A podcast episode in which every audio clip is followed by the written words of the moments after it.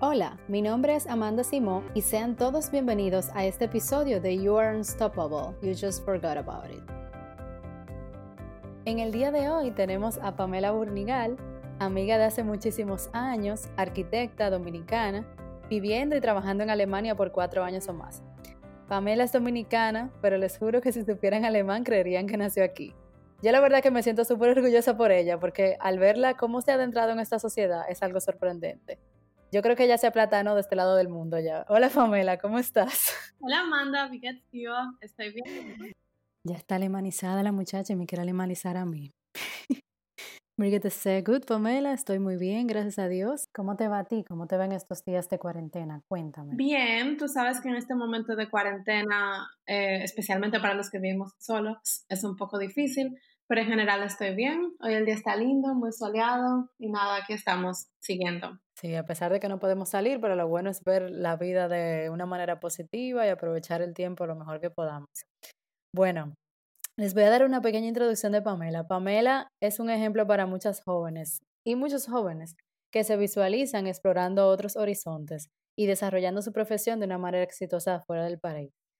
Señora, yo conocí a Pamela en la uni. ¿Cuántos años teníamos, Pamela? Como 17, 18. 18 yo diría, sí. y empezamos la carrera de arquitectura juntas. Éramos inseparables en ese primer cuatrimestre. Desde el proyectico ese del móvil de Alexander Calder, que, pero esa felicidad no duró mucho porque luego yo decidí cambiarme de carrera y me fui de esa universidad y nuestra amistad se puso, se puso un poquito en hall, pero eso no fue que terminó. Cada quien tenía su mundo y la vida se encargó de juntarnos de este lado. Cuéntame un chin, Pamela. ¿Cómo surgió esta idea de irte de República Dominicana hacia Alemania? ¿Qué fue lo que te motivó? Bueno, si te digo la verdad, todo empezó como en mi tercer cuatrimestre de la uni, en UNIBE. O sea, eh, UNIBE desde el inicio siempre ha tenido buenas conexiones internacionales y programas de intercambio, pero para la época que nosotros estudiábamos, en este caso eso fue en el 2011, cuando yo me entré de ese programa, no le daban tanta promoción como ahora. Entonces un día yo estaba ahí en una clase, Quintanilla me recuerda, y me llega una carta que dice de UNIBE, que dice que yo por mi índice aplico para el programa de intercambios de ellos. Y yo como que, oh, yo ni sabía ni siquiera qué era ese programa. Y me fui a la oficina de asuntos internacionales de allá, me dejé asesorar y me explicaron eh, en qué consistía eso, que uno se puede ir a una universidad de fuera, pagando todo en UNIBE, como si no estuviera en UNIBE, te convalidan todo, no es que uno pierde tiempo ni nada y no tiene la experiencia de estudiar en otro país. Eso me dio mucha curiosidad, me abrió los ojos, me abrió los horizontes y ahí yo empecé a explorar mis opciones. Al final de un cuatrimestre eso decidí irme a Costa Rica y te cuento que ese fue el mejor cuatrimestre de mi vida universitaria completa. Yo me imagino. Sí, yo hice mi cuarto cuatrimestre en Costa Rica, la experiencia académica fue genial, pero la experiencia social y personal fue lo que me encantó. O sea, uno que viene de casas de donde tú sabes, o sea, que un hijo de papi y mami que te hacen todo, que te cocinan, que te lavan, que no sé, o sea, que uno vive en, una burbuja y salir de esa burbuja explorar el mundo con otros ojos, eh, me abrió los ojos. Y ahí yo dije... Es importante. Sí, y ahí fue que yo dije, Amanda, ok, este semestre no me valió, o sea, no fue suficiente. Desde que yo acabe la uni, yo voy a hacer un máster fuera. Y esa fue la motivación principal. Claro. Y mira, eso que tú mencionas ahí, que uno vive en una burbuja, yo también lo experimenté.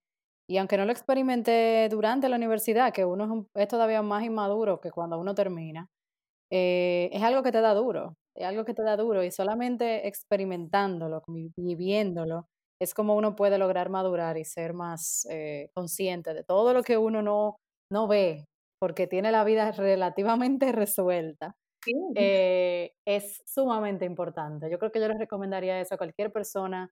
Eh, y no solamente que tenga todo resuelto, puede ser también que, sus circunstancias sean otras, porque la realidad es que uno es muy dichoso, por un lado, de tener todo resuelto, pero por otro, eso te crea otros problemas más adelante.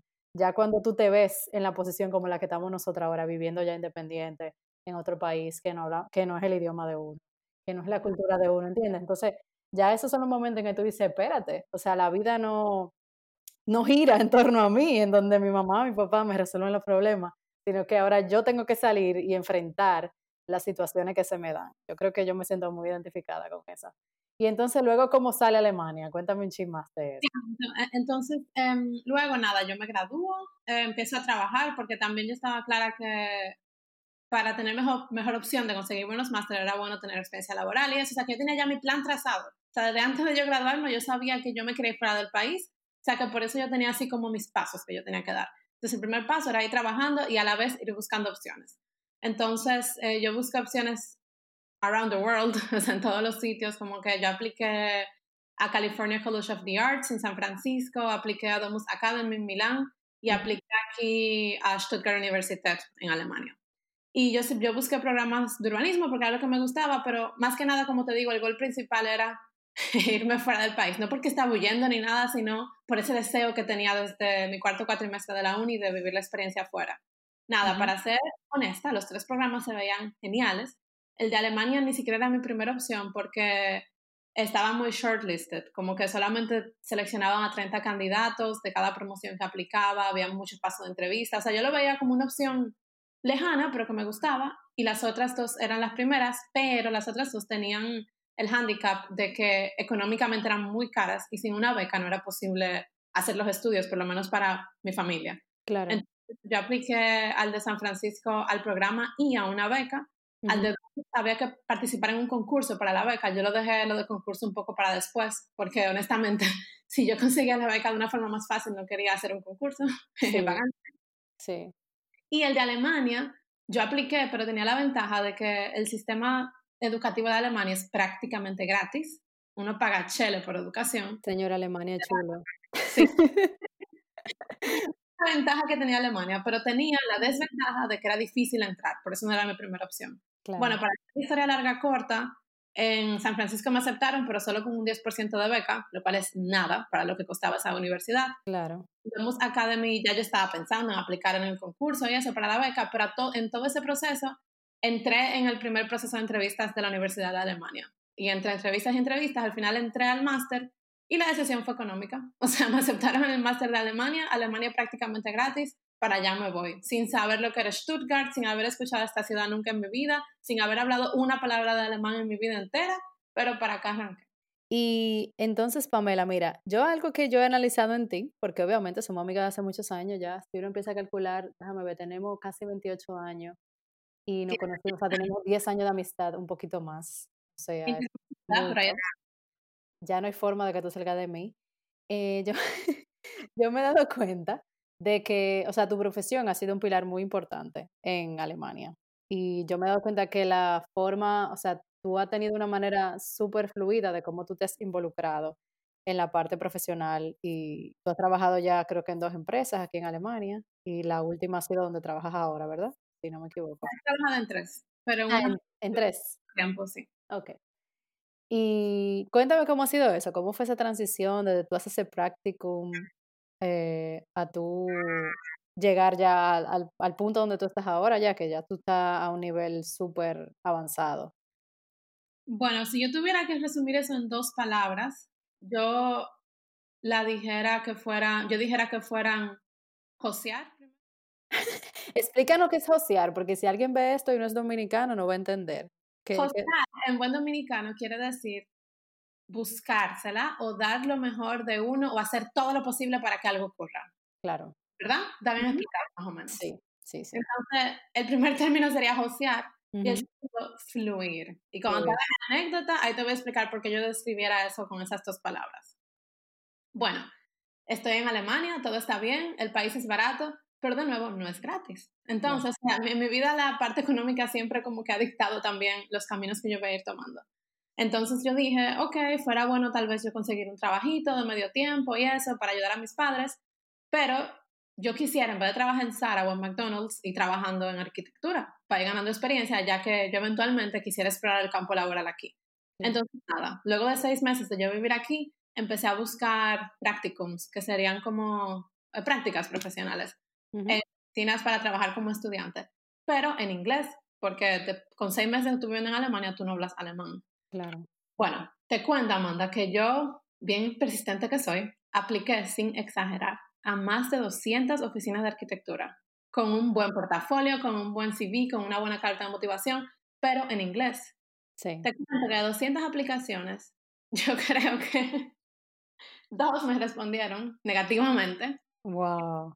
Un que yo pensaba que era un buen samaritano, me pensaba, me voy, a, me voy a limitar a decir el nombre para no ensuciar tu nombre en este claro. público, pero yo que pensaba que era un buen samaritano me invitó a una entrevista, yo voy, no sé qué, pero les cuento que ya no dura ni tres meses, porque el señor se aprovechaba de las personas, eh, contrataba extranjeros sin darle paga, sin cubrirle seguro, sin nada, cosas que uno no sabe porque es extranjero. Y por eso fue la única razón de que yo conseguí algo en inglés. Pero a tiempo me di cuenta y salí de ahí.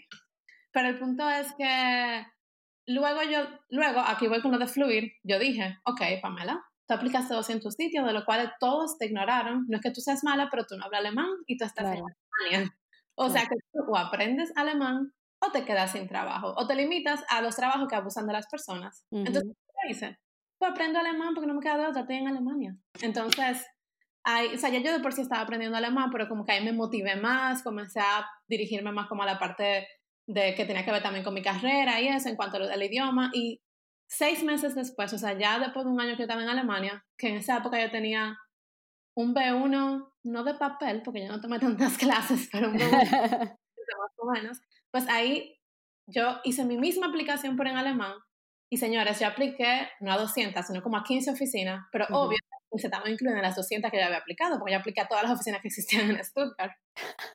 Y les cuento, un portafolio y todo, pero simplemente que estaba en alemán. Yo recibí como cinco invitaciones y entrevistas. Así es. igual como cinco rechazos, o sea, no que me ignoraran, sino que me dijeran, ah, tu perfil no aplica, lo sentimos, ¿entiendes? Como que claro. no lo rechazan a que te ignoren. Y ahí yo tenía un abanico de posibilidades para yo elegir mi práctico y elegí la oficina donde yo duré un año trabajando como estudiante en medio tiempo, donde aprendí bastante. Súper. Entonces, esa oficina tú, que tú elegiste, tú duraste un año como, como práctico. Sí, en esa oficina, ahí se puede decir el nombre porque tuve muy buena experiencia, se llama Balbach Architekten. Ahí yo trabajé durante un año por medio tiempo, yo iba eh, dos días y medio a la semana. Y ahí yo me inserté por primera vez en lo que es arquitectura en Alemania, que señores, no tienen nada que ver con arquitectura en República Dominicana y no sé en otros países porque no he trabajado en otros países. Claro.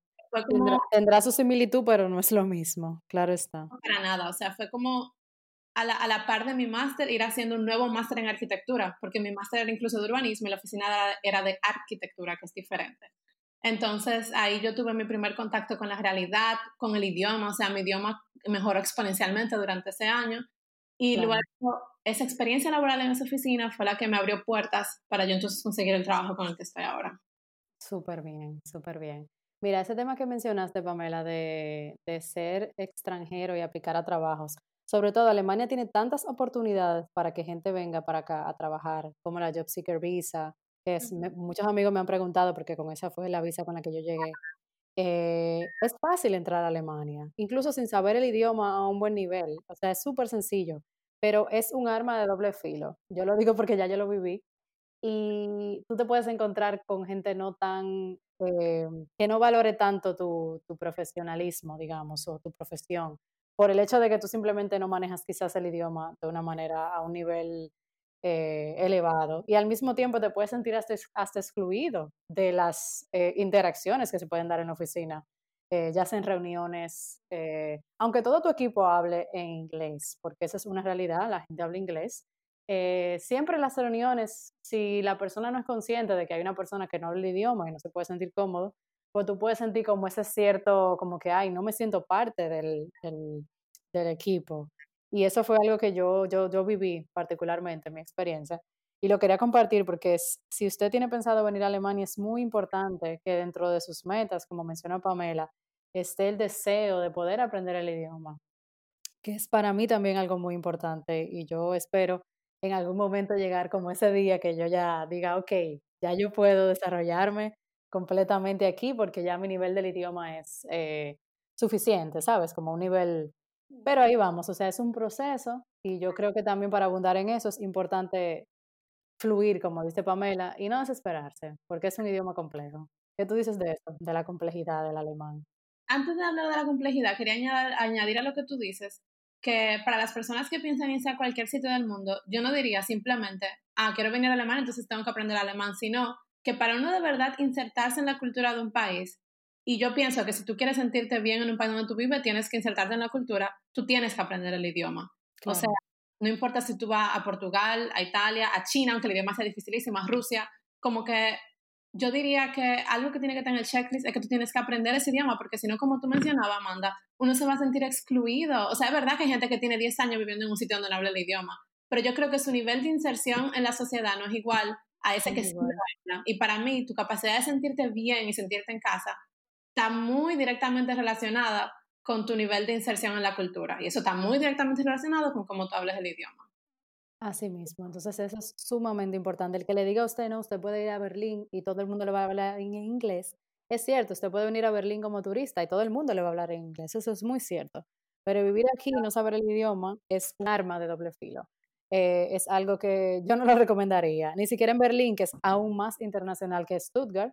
Pamela está en el sur de Alemania y digamos que Pamela está en la verdadera Alemania, diría yo, porque al ser Berlín una sociedad tan eh, multicultural, donde usted encuentra gente de todos lados, ya donde Pamela está, eh, yo diría que eso te dio también mucha ventaja, Pamela, porque realmente no es tan internacional como Berlín, que yo me veo a veces que le hablo a alguien en, alemán, porque a mí me gusta hablar el alemán, o sea, como que me gusta, güey, eh, no sé, hablar un ching, o sea, me da como, como mucha satisfacción decir, ya sé decir tal cosa, déjame decirla ahora que me veo en el momento real de la situación. Y a veces la gente te responde en inglés y tú te quedas como que, pero mira, muchas gracias por tu gesto, pero no, yo quiero que tú me respondas en alemán. ¿Te pasó eso, Pamela? O sea, honestamente mi experiencia no fue tan así. Y volviendo a tu pregunta, donde tú dices que cómo es la complejidad del idioma y uniéndola con esta pregunta que tú haces ahora, sí, el alemán es muy difícil, es muy complejo y yo particularmente, modestia aparte, siento que tengo facilidad para los idiomas y por no soy parámetro para decir en qué velocidad yo aprendí alemán, pero definitivamente me ayudó que estoy en Stuttgart, como tú dices, estoy en el sur, estoy en la cepa donde están las verdaderas raíces de Alemania, junto, eh. junto con Bavaria, eh, Baden-Württemberg, que es la región de Stuttgart, son de las regiones donde están como las verdaderas tradiciones alemanas que la gente del exterior ve, lo del Oktoberfest, lo de la cerveza, lo de la comida, lo de las salchichas. O sea, como que la verdadera... La mejor comida está en el sur. Eso sí. Vamos. Lo digo, entonces ya ustedes saben. Si vienen a Alemania, tienen que darse su paseíto por el sur. A mí me encanta Berlín, pero es verdad, tienen que conocerlo. Sí, pero en general yo creo que eso me ayudó también a, a afianzar mucho el idioma y también a tomar la cultura, porque aquí, diferente a como tú dices que te pasaba, al inicio, cuando yo podía decir mis tres palabritas, pues yo la decía y la gente, hasta, aunque no me entendiera bien, se ponía contenta o se emocionaba porque veía que alguien estaba tratando de hablar alemán. Entonces, se, eh, tenían un engagement en la conversación y trataban de hablar alemán conmigo. Y es súper porque aquí también tienen un acento que es diferente como el alemán normal. Y si uno no sabe mucho alemán, es difícil entenderlos. Entonces, ellos te hablan despacio, pero con las mismas palabras de su acento. Ellos creen que eso ayuda, porque ellos creen que despacio tú vas a entender. Claro. Entiendo porque tú no sabes cuál es la palabra. Porque hay dialectos en Alemania, eso es lo que, lo que tú te refieres. Hay dialectos, pero me parece muy bien que ellos hacen el gesto de tratar de que tú como quiera los entiendas, porque les gusta que le hablen en su idioma. A mí me pasa eso, y me pasa con, la, con los padres de mi novio, que ellos me hablan en alemán. Siempre hemos hablado de eso en alemán, eh, con excepción del primer viaje que yo hice allá, porque yo acababa de llegar y yo no sabía casi nada. Pero luego de ahí, que yo pasaron unos cuatro meses, ya yo había adquirido un nivel A2 o A1, no recuerdo, ya ellos me hablaban y ellos tenían como esa, tienen todavía esa paciencia como de armar oraciones de una manera sencilla para que yo pueda interactuar. Y ya es increíble, o sea, yo no hablo con ellos en inglés, para nada. O sea, siempre, siempre logramos como que los temas sean en un nivel cómodo para mí, tú sabes, como no, no muy complejo pero ya con el paso del tiempo, obviamente, yo siento como que ya me la va complejizando poco a poco y poco a poco. Y se da eso que tú dices, como que súper contento, como que mira, qué chulo, Amanda, que tú puedes hablar alemán. Y eso la verdad que es súper chulo. O sea, cuando la persona del país eh, te adapta su, su, complejidad, la adapta como al nivel que, la, que, que, el otro tiene, y entonces ya te sirve a ti de base como para tú ir dando tus primeros eh, pasitos, digamos, en el idioma. Sí, pues eso, eso es así y eso a mí me pasó de esa manera, porque desde el inicio, por mi círculo, yo tenía amigos alemanes, contactos alemanes, o sea, obvio, yo tenía mis amigos latinos y de otros sitios, pero yo siempre tuve contacto con un círculo alemán, el cual me ayudó como a insertarme a la cultura de una manera tan rápida. Sí, yo tengo el problema que, que no puedo, o sea, como que no he logrado eh, como que el alemán sea el idioma mío y, y de mi pareja, o sea, como que como nosotros empezamos hablando en inglés, como que no tenemos el alemán en nuestra vida diaria, a pesar de que es su idioma, pero yo siento que quizás él no siente que it's fair, it's fair como que hablarme en alemán o no sé, pero realmente a mí me encantaría como que hablar más porque siento que, como que ya yo estoy en ese punto que debo dar como ese salto, tú sabes. O sea, ya, ya yo sé que yo puedo, ya es un tema de, de simplemente hacerlo. Claro, y por ejemplo, en casos como ese, ahí la vida laboral te daría un boost increíble, porque ahí sería como tu nuevo espacio, donde uno pasa la mitad del día, porque uno pasa mínimo ocho horas ahí, y donde uno hablaría todo el tiempo alemán. Entonces, eh, por eso también esa parte laboral es tan importante en el desarrollo de alguien en un país extranjero. Sí, yo, yo estoy totalmente de acuerdo contigo. Yo creo que eso va a ser de mucha ayuda cuando ya pase el corona y yo logre entrar finalmente a mi trabajo nuevo. Sí, yo igual. Sí, Pamelita, mira, tengo otra pregunta para ti. ¿Cuál ha sido tu mayor reto como mujer?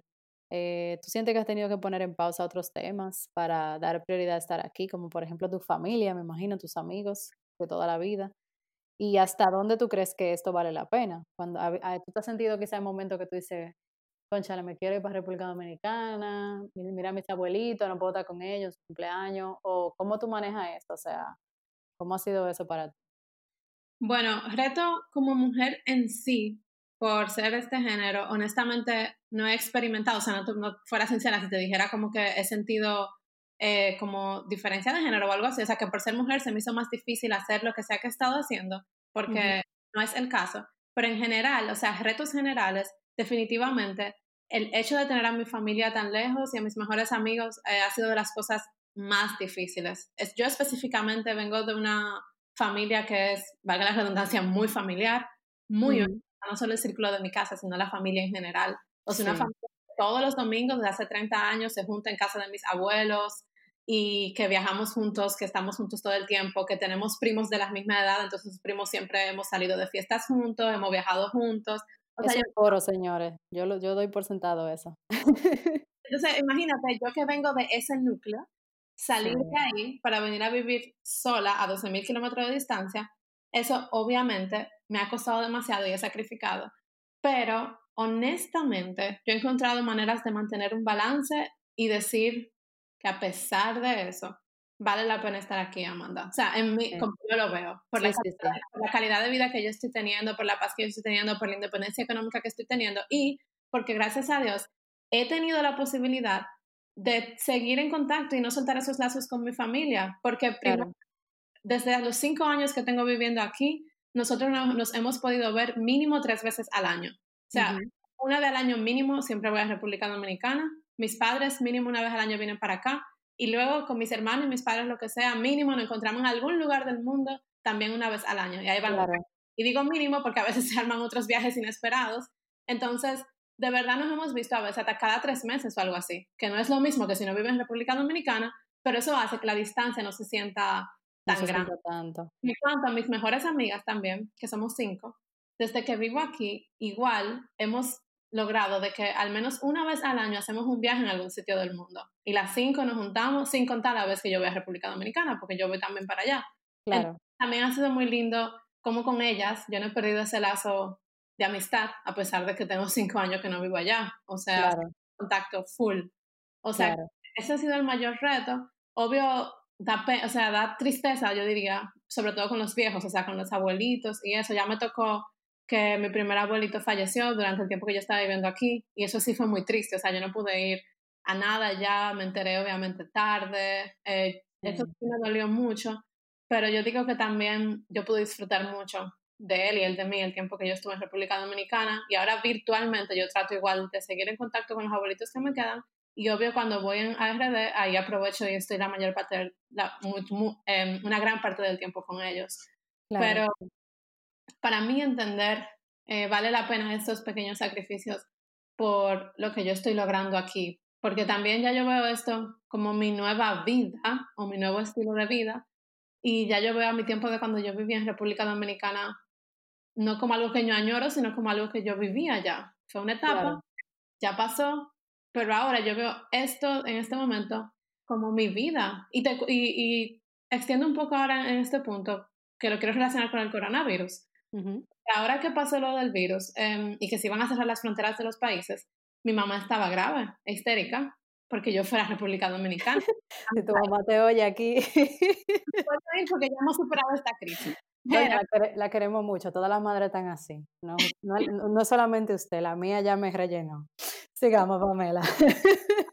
Era eh, que mi mamá estaba muy preocupada por eso, o sea, como que ven a tu país, eh, estamos en crisis, mejor ven acá, que tú estás más segura, que tú estás con tu familia. Y tú sabes algo, estamos en crisis, pero en este momento yo vivo en Alemania. O sea, en este momento, esta es mi vida. En este momento, esta es mi normalidad y yo voy a pasar esta crisis aquí. Claro. ahí yo me di cuenta, no es que yo estoy rechazando a República Dominicana, no es que yo digo que ese no es mi país, pero tú sabes, yo no soy una extranjera viviendo aquí eh, por dos años porque vine a hacer un máster. Yo soy una extranjera que vive en Alemania y mi país de residencia en este momento es Alemania. República Dominicana yo voy de vacaciones. Yo soy de República Dominicana. Pero ahora mismo yo vivo en Alemania, entonces esta es mi normalidad, como que yo al final no fui. Claro. De entender. De manera. Eh, pero bueno, no me quiero meter mucho en el tema del virus, porque de hecho este podcast nació en, en tiempos de coronavirus para disipar un poco la atención hacia otras cosas. Y, y, bueno, a lo mejor podríamos tener un episodio sobre esto, pero creo que ahora me quiero enfocar más en otras cosas. Y, y nada, pero ¿cuáles retos ¿Tú crees que tú has enfrentado algún reto, Pamela, eh, a nivel espiritual? O sea, yo te digo esto porque tú sabes que uno viene de una sociedad muy, muy espiritual o religiosa, vamos a decirlo. Y aunque uno no vaya a la iglesia, uno siempre oye frases como eh, que sea lo que Dios quiera, frases como todo va a estar bien. Y tú sabes, porque tú estás muy adentrada de la cultura aquí, que aquí ni siquiera se le desea suerte a la gente, porque realmente el ser humano tiene control sobre todo. Es más una cultura así, como que yo no necesito suerte porque yo, estoy totalmente capacitado para eh, hacer lo que tenga que hacer. No sé si entiendes lo que te quiero decir. Sí, totalmente. Eh, ¿tú, ¿tú, qué tú entiendes sobre eso y cómo tú crees, si eso, enfrenta, si eso ha resultado como algún reto para ti a nivel espiritual o eso tú lo has sabido manejar? No sé, es una pregunta que me surge. Bueno, déjame contarte que sí, o sea, de República Dominicana yo vengo de una familia muy creyente. Yo misma me crié eh, muy creyente en el catolicismo, tenemos una comunidad a la que asistíamos cristiana desde que yo tengo memoria y eso, de ahí es que incluso conozco a mis mejores amigas. Entonces sí, yo crecí en un ambiente así muy religioso y muy creyente. Y cuando vine a Alemania, definitivamente yo me enfrié, por así decirlo. Primero, esas no eran mis prioridades en ese momento y luego, por el mismo hecho de que esto es una sociedad que no es tan activa o practicante, o sea, todo el mundo está bautizado, todo el mundo dice que tiene una religión, pero en general, por lo menos de mi círculo cercano, no son tan practicantes. Em, yo misma me alejé en el sentido de que, bueno, pues aquí yo creo que yo puedo contar con los dedos de una mano las veces que he ido a misa, por así decirlo. Y y en, y en, cierto sentido, en cuanto a ir a sitios y practicar las cosas como ya la practicaba en República Dominicana, yo pudiera decir que hasta por la misma sociedad y por el, el peer pressure, el mismo apoyo de un grupo, como que eso yo no lo he tenido, pero eso no quiere decir a la larga que uno se aleje espiritualmente de lo que uno cree y lo que uno siente. Sí, o sea, no es una experiencia grupal que tú quizá compartas con tus amigos de aquí. Yo entiendo totalmente, porque es una manera de ver la vida de una manera totalmente distinta uno realmente en Latinoamérica suelta mucho.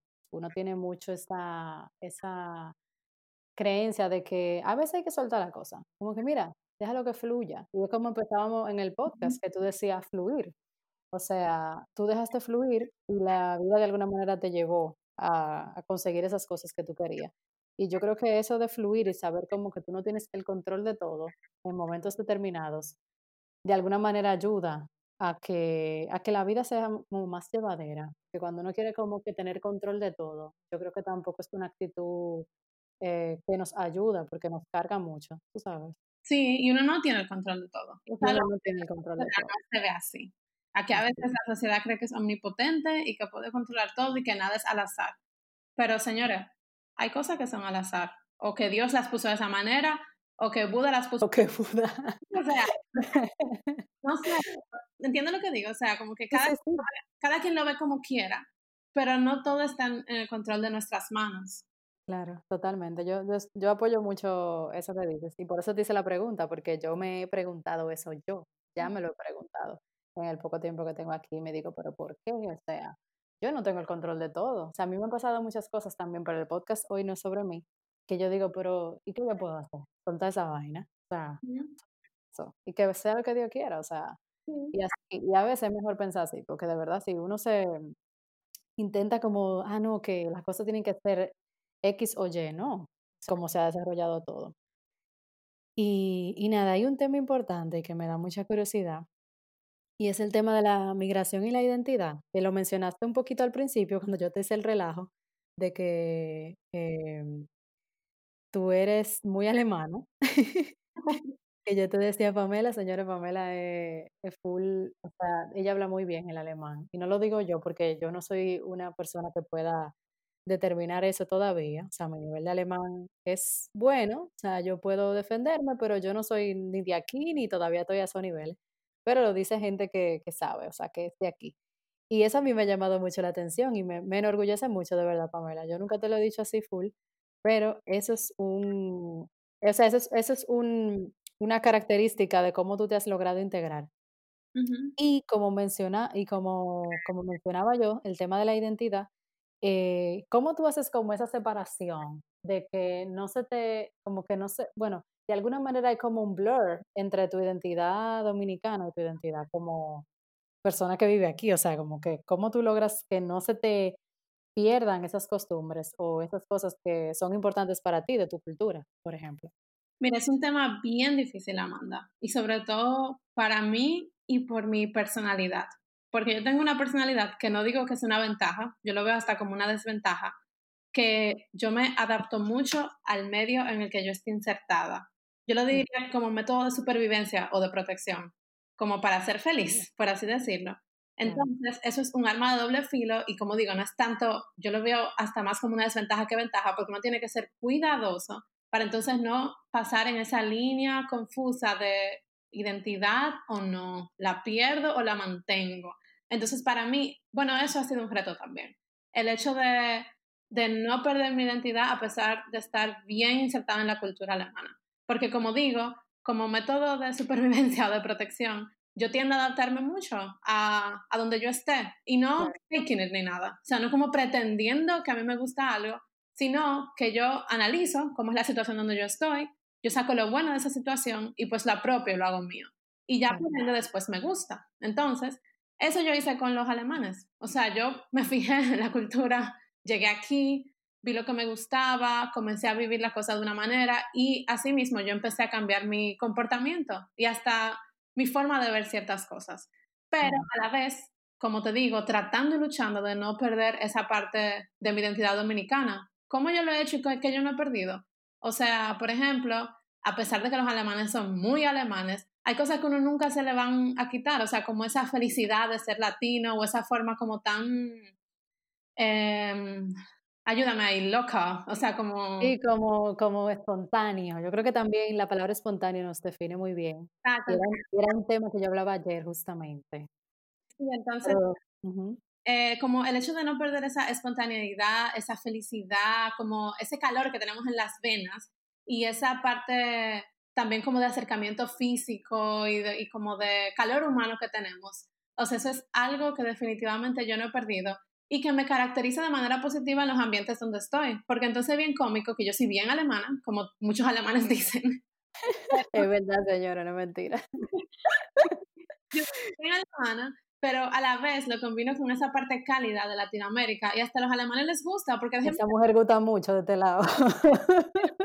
Imagínense toda esa mezcla. Sí, porque déjame decirte que estos alemanes, y no hablo de los chicos en general, sino del círculo amigos, amigas y todo. Sí, claro. Creo que ellos son muy cuadrados, muy fríos, muy alemanes.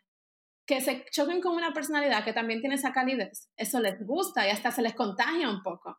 Entonces, em, como que yo digo que yo mantengo parte de mi identidad como dominicana, me gusta bailar mi merenquito, me gusta bailar mis reggaetones y eso, aunque mis dominicanas que están viendo ahora dijeran que no, que yo no sé qué inglés, que no sé qué, que bla, bla, pero sí, yo disfruto mis reggaetones y mis cosas. Aunque, hicimos un karaoke, señor, online el otro día. Y miren, eso, yo pensaba que íbamos a cantar y que sin bandera y cosas así, pero ya ustedes saben, ahí salió todo menos eso. Yo dije, bueno. Incluso viviendo en República Dominicana, Amanda, yo no puedo decir que yo era la más prototipo dominicana, honestamente. Pero a pesar de eso, como que yo he traído mis raíces hacia acá y nada, las he mezclado con mis nuevas raíces alemanas, por así decirlo. Claro, muy bien. Pero tú, tú sientes que tú puedes conservar, eh, perdón, si tú has reemplazado valores por nuevos en esta nueva sociedad, tú sientes que lo ha hecho para bien, o sea, como que no, esto no ha, no ha influido de una manera negativa en ti como mujer y como persona. ¿Qué tú crees? yo, pienso que, yo pienso que no, o sea, como que los valores pilares de mi vida, como valor, valores como tal, con los que yo he crecido, yo no los he cambiado. O sea, yo sigo viendo la vida como de la manera en que yo la veía, pero honestamente con desde otra perspectiva y con unos ojos eh, menos em, parciales. Sí. porque no sé, pero la manera de crianza aquí también y de, República Dominicana es muy diferente. Entonces, en nuestro país, a nosotros eh, se nos estila que se nos enseñe una cosa y eso es lo correcto y no cuestiona el porqué de las cosas. Simplemente te enseñaron que eso es así y tú lo aprendes y papi y mami lo dijeron o el colegio lo dijo y eso es así. Aquí en Alemania es diferente. Aquí te enseñan como que todas las opciones de las cosas que hay, te dan los pros y los contras de todos y al final uno hace su, su propio juicio de porque yo pienso que yo que este valor es bueno y que este valor es malo y no sé qué. Yo es una educación respetuosa, tú sabes. Sí, es diferente a la nuestra, definitivamente. Pero el punto es que es verdad, yo crecí con valores, los cuales, déjame decirte que yo nunca había cuestionado, Amanda. Como te digo, como yo fui criada, por como somos criadas en República Dominicana, eso es lo que te enseñan, eso es lo correcto, y tú no lo cuestionas porque es lo correcto. Al venir a Alemania... Es que no hay manera de cuestionarlo, eso viene un pecozón directo. Entonces, al venir a Alemania y al tener conversaciones ya, eh, no del weather, sino conversaciones profundas con amigos alemanes, han surgido puntos como esto y se han puesto en cuestionamientos valores de porque yo pienso que X cosas así o Y cosas así. A veces yo me quedaba con la boca, con la mente en blanco porque yo ni siquiera había pensado el porqué de las cosas. Entonces, vivir aquí y ver también y razonar las cosas aquí también así, me han hecho a veces cuestionar mis valores pero eso no quiere decir que yo los he cambiado, ¿sabes? Sino que yo he visto de dónde es que sale, por qué yo pienso eso y por qué yo pienso que eso es lo correcto, por qué yo pienso que eso es incorrecto, pero honestamente mis valores yo no los he cambiado, pero sí los llevo ahora de una manera más consciente, por así decirlo. Uno se vuelve más consciente. Cuando uno logra tener este tipo de conversaciones con gente de diferentes culturas, uno se da cuenta que hay muchas cosas que uno cree que son de una manera y que están correctas, pero uno se da cuenta que no, que eso que tú creías que era de una manera X, realmente puede ser de otra forma. Y puede ser que esa persona sí esté correcta, o que ambos estén correctos, pero se crea como esa dualidad de algo. Tú creías que nunca iba a tener una dualidad, pero sí lo tiene. ¿entiendes? Y se, crea, el debate y se crean las opiniones diferentes. No hay ningún problema en que dos personas tengan opiniones diferentes. Simplemente son dos puntos de vista. Pero yo creo que nuestra sociedad es, mm, todavía está como un poco de años luz de llegar a ese punto.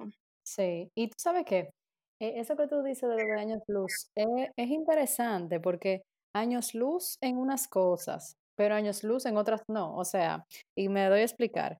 Digo, es verdad, nos falta mucho en, en algunas cosas que, como tener quizás esa flexibilidad de, de, que hay cosas que no son como nos le enseñaron hace 40, 50 años pero también al mismo tiempo esa capacidad como de lo que hablábamos anteriormente, de soltar, de decir, mira, yo no tengo el control, yo no soy tan fuerte o yo no soy tan eh, unstoppable, como dice el nombre de este podcast, de que hay situaciones como la que estamos viviendo que nadie tiene el control, ¿entiendes? Y esas son eh, características, yo creo que de sociedades como la nuestra, que, que, tienen mucho, pero mucho... Eh, resalte, por así decirlo.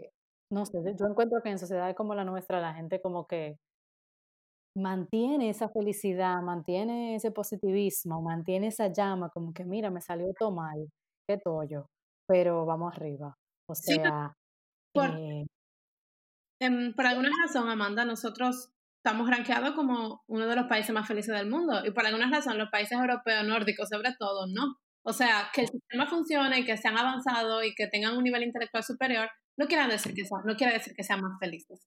Entonces, aquí vamos con ese nivel de, de que tiene que haber un equilibrio, porque no todo es em, la intelectualidad, no todo es la estabilidad, no todo es la buena economía, o sea, parte también de tu estabilidad eh, mental y emocional es que uno esté también feliz. Entonces, ahí vamos con lo del equilibrio.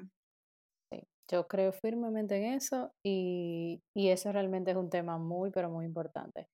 Pamela, eh, ¿cuál es tu percepción de la mujer en Alemania? O sea, ¿qué cosas positivas tú podrías destacar de mujeres alemanas que tú has conocido así?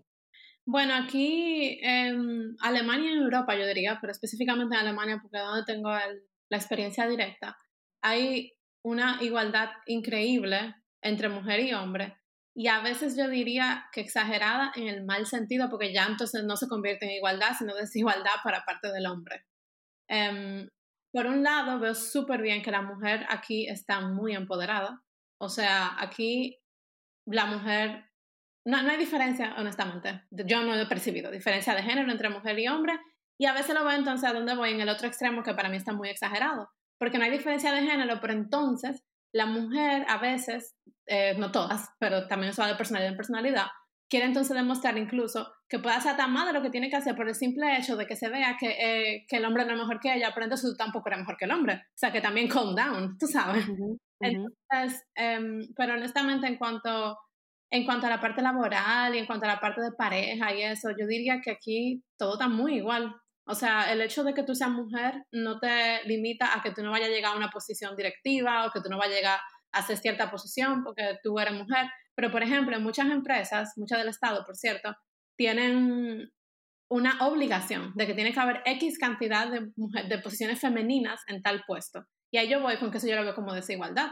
Eso no está bien, claro. No está bien porque, por ejemplo, si entrevistan a 10 personas y específicamente para ese puesto el mejor era hombre, y para los cinco puestos más, tres mejor eran hombres y uno era mejor mujer. Es verdad, hay una mujer, o sea, hay menos mujeres empleadas en esa oficina, pero simplemente porque no cumplían con los requisitos, no por el hecho de que fueran mujeres. Entonces, el hecho de que tengan un mínimo, de que tienen que cumplir con que sean mujeres que estén empleadas, a, mí, para mí hasta puede bajar la calidad de la empresa, porque puede ser que por no contratar a un hombre que tenía mejores cualificaciones, contratan a una mujer menos calificada, pero por el hecho de que era mujer. Claro. Entonces, ahí me voy que para, en cuanto a mi opinión, eh, se pasan un poco de las rayas. Pero quitando eso, para mí aquí yo no me he sentido incluso como minimizada, lo que sea, por el hecho de ser mujer. Y en la parte de la relación, uff, mucho menos. O sea, en parte de la relación yo creo que aquí está todo súper igualizado, como que mujer y hombre tenemos el mismo power, incluso en maternidad, como que los hombres se quedan en la casa, la mujer también. Eh, o sea, yo lo veo todo, o sea, me, me gusta en ese sentido, me siento súper nivelada, como que no me siento menos por el hecho de ser mujer. Sí. Yo realmente he visto, ¿eh? ¿Cómo? tú lo ves? ¿Cómo tú lo has percibido? Yo realmente no lo veo tan color de rosas como tú lo, como, como tú, tú lo planteas. O sea, yo tengo una percepción un poquito diferente. Eh, porque, sobre todo porque también formo parte de un grupo de chicas aquí en Berlín que se llaman Gold Girl, que de hecho quiero hacer un episodio con ellas para abundar más del trabajo que hacen. Parece muy bueno.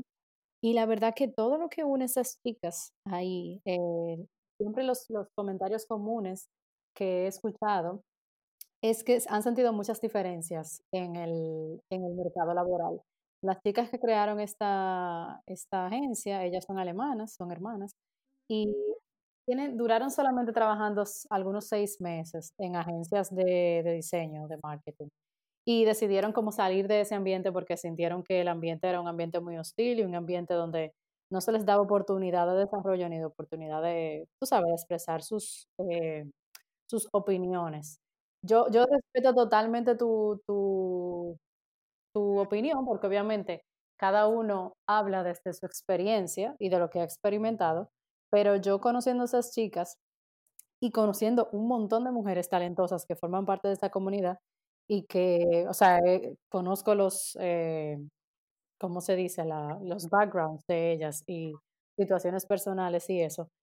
Me doy cuenta de que aún, aunque claro, estamos en una sociedad donde hay mucha igualdad, eso sí te apoyo. O sea, si comparamos la sociedad nuestra, donde es una sociedad mucho más eh, enfocada al, al, machismo y que eh, el hombre es el que trae el dinero a la casa y que yo me siento peralo aquí.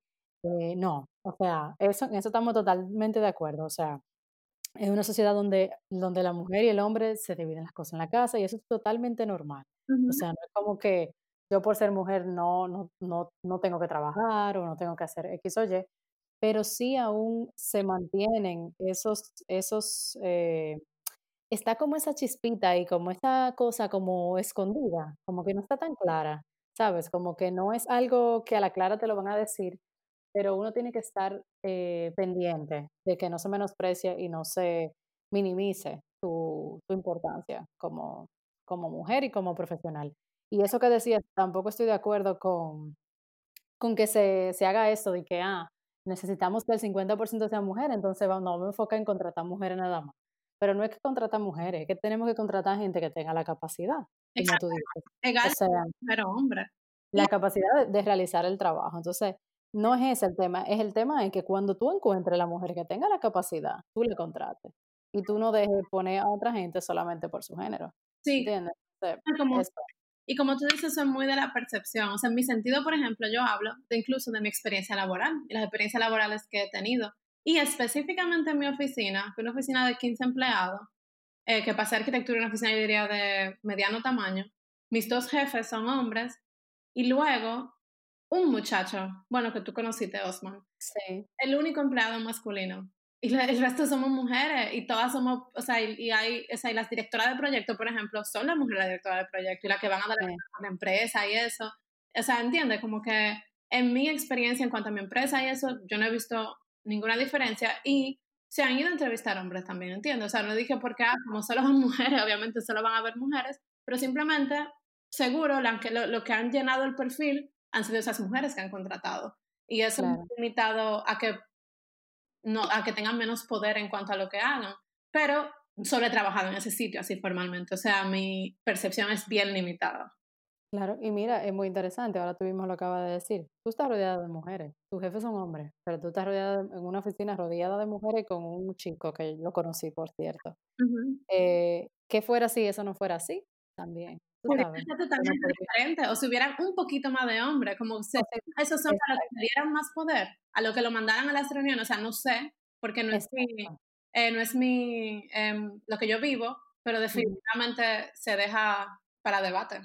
Claro, yo creo que ahí hay muchos puntos como a considerar, tú sabes, y es muy interesante porque como tú dices, si hubiera un 50%, ¿qué pasaría? Tú sabes. Claro. O sea, eh, ¿qué, ¿qué, sucedería si, si, si, en vez de que sea ese 90% mujeres, 10% hombres fuera diferente, tú sabes? Y, y aquí quizás de alguna manera no se está dando la igualdad, o sea, porque aquí no está solamente un chico en la oficina entera, o sea. Y en el otro, o sea, al contrario. sí, entonces es interesante, o sea, eso también puede ser como una pregunta abierta que se deja porque no, no tienes respuesta, ¿verdad? No, yo creo que sí, como te digo, yo creo que todo depende de dónde uno se mueva y de cómo sea esa proporción de hombre y mujer en un sitio, para tú determinar tal vez objetivamente cómo se comporta la muestra. Exacto. Y ya, Pamelita, para terminar, yo te tengo una última pregunta. Y es, ¿qué consejo tú les darías a chicas que quieran emprender viajes así a tierras desconocidas como Alemania? Es un país que realmente no todo el mundo tiene como ese, eh, dice, ay, ese idioma, Dios mío, ¿y quién le entra eso? Eh, ¿Sabes? Como que no es algo que, que todo el mundo piense, ah, sí, voy para Alemania. Eh, ¿qué, ¿Qué consejo tú le darías? O sea, ¿cuáles temas, aparte de lo que ya quizá hablamos, o quizás retomar alguno de los que hablamos, se deberían tomar en cuenta para ser trabajados y, y nada? Bueno, lo primero que yo diría es ve sin miedo y ve a dar el 100%, porque el mediocre se queda y lo pasa mal. O sea, ve sin miedo, señora, porque vayan sin miedo, señora, porque en general es una cultura diferente, es un país diferente. No hablo solo por Alemania, hablo de donde sea que tú te vayas a vivir. O sea, tú tienes que saber que tú vas a ir a tierras extranjeras y que tú vas a homesick y que van a venir días em, tristes y no sé qué, pero si, tú estás enfocado en tu meta y por qué tú la quieres, no te desenfoques y trabaja para eso. sobre todo también. Ahí voy con lo de no ser vago y nada, como que trabaja para eso, ve a ver qué es lo que tú tienes que hacer para que se te pueda dar lo que tú quieras que se te dé y trabaja para eso sin miedo y dejando que las cosas fluyan. Porque después que tú tienes eso y que tú te insertas en la cultura, es otra parte, señora, vayan con la mentalidad de que usted no va a ser un extranjero, usted va a ser una persona, ok, de otro país, pero que ya es parte de ese nuevo país donde usted está viviendo. Porque que después insertado, señora, ya es tu nuevo hogar y ya a ti te gusta. Y ya lo malo tú no lo vas a ver tan malo. O sea, no es que aquí no era lo malo, porque uno tiene que ser objetivo. Pero uno también tiene cosas malas en República Dominicana. Y uno también tiene cosas malas donde uno viva. Pero no le gusta porque ya es donde tú vives. Entonces, si tú tienes la mentalidad de insertarte en ese país, no como un turista, sino como un ciudadano de ese país, que es verdad, es extranjero, pero vive ahí y está insertado en la cultura, señor, ya usted tiene la mitad del trecho ganado. O sea, a mí lo principal es esa inserción, porque la percepción de cómo, de cómo uno ve las cosas cambia todo increíble en proyectos. Así mismo, esa es una calle que tiene doble vía, como dice Pamela. Eh, nada, Pamela, yo te quiero dar las gracias por este, por este tiempo. Ya tenemos una hora hablando, yo creo que ya está bueno. Y ha sido, muchísima información valiosa, de verdad me ha encantado. Yo creo que vamos a tener que hacer una parte 2, porque hay como que, yo no sé, como que hay como una, una química, una chispa aquí en la manera de la comunicación. Me ha gustado mucho esta experiencia. Y, nada, señores, yo, yo estoy muy contenta de haber realizado el primer episodio de Unstoppable y sobre todo con Pamela porque nosotras siempre nos mantenemos en comunicación, sobre todo ahora en estos tiempos de pandemia y de eh, coronavirus, que todo el mundo tiene un poquito tiempo de extra para hablar de más. Eh, nada, les mando un beso a todos. Pamela, muchísimas gracias, te quiero mucho y hablaremos más tarde ya para ver si hacemos otras colaboraciones juntas. Claro, Amanda, yo también quiero agradecerte por este espacio. Yo feliz de compartir mis experiencias, de abrir este diálogo contigo y de tratar de ayudar a todas esas personas a las que queremos llegar o a las que tú quieres llegar con este nuevo proyecto tuyo. Yo con gusto te colaboro y te ayudo en todo lo que pueda y adelante y felicidades con este proyecto. Gracias, Pamelita. Te mando un beso de aquí de Berlín, que no estamos tan lejos. Y nada, hablamos un rato. Un besote. Un beso. Gracias a todos. Bye bye.